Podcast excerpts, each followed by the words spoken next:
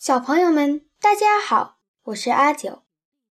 今天我要给大家介绍战国时期楚国的大诗人屈原写的一首诗《橘颂》。在这首诗里面，屈原通过赞美橘树，表达了他自己对于高尚人格的追求。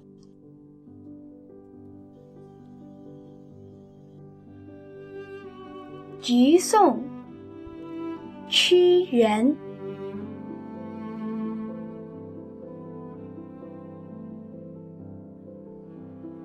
后皇嘉树，居来福兮。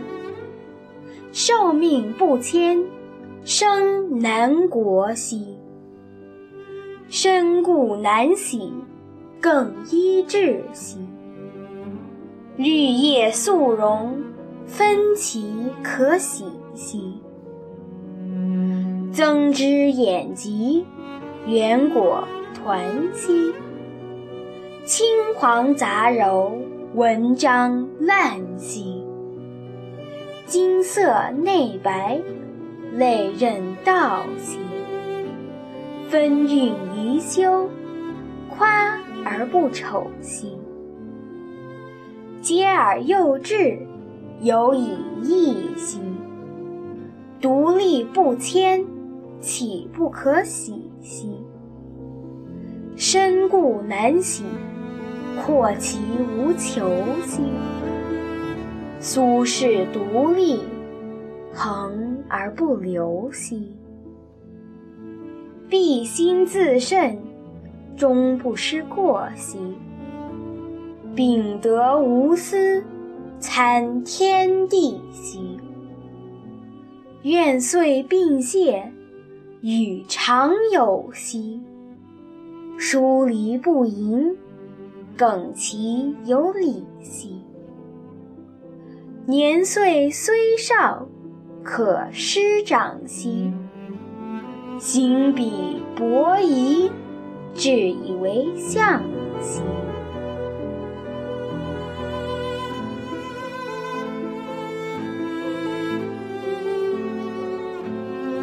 下面我试着用英文翻译了一下这首诗。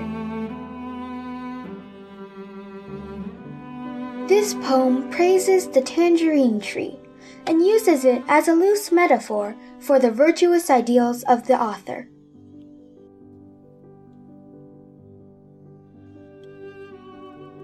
Ode to the Tangerine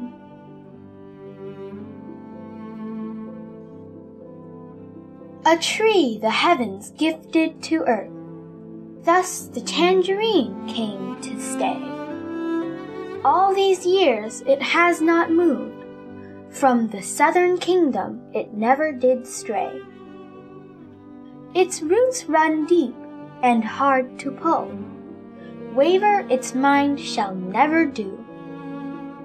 Its glossy leaves are green and full Tangerines are loved by both me and you.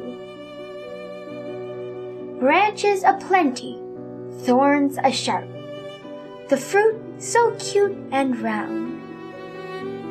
Gold and green mixed together, beautiful patterns to be found.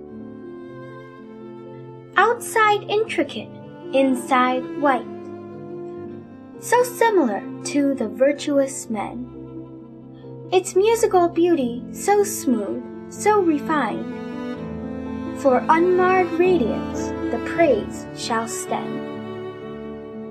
So few in years, so young in age, yet so different from the rest. Erect on your own and not moving an inch, how can you not be loved the best? Your roots run deep and hard to pull, for you do not desire much. Standing alone in this world, not just bending to others as such.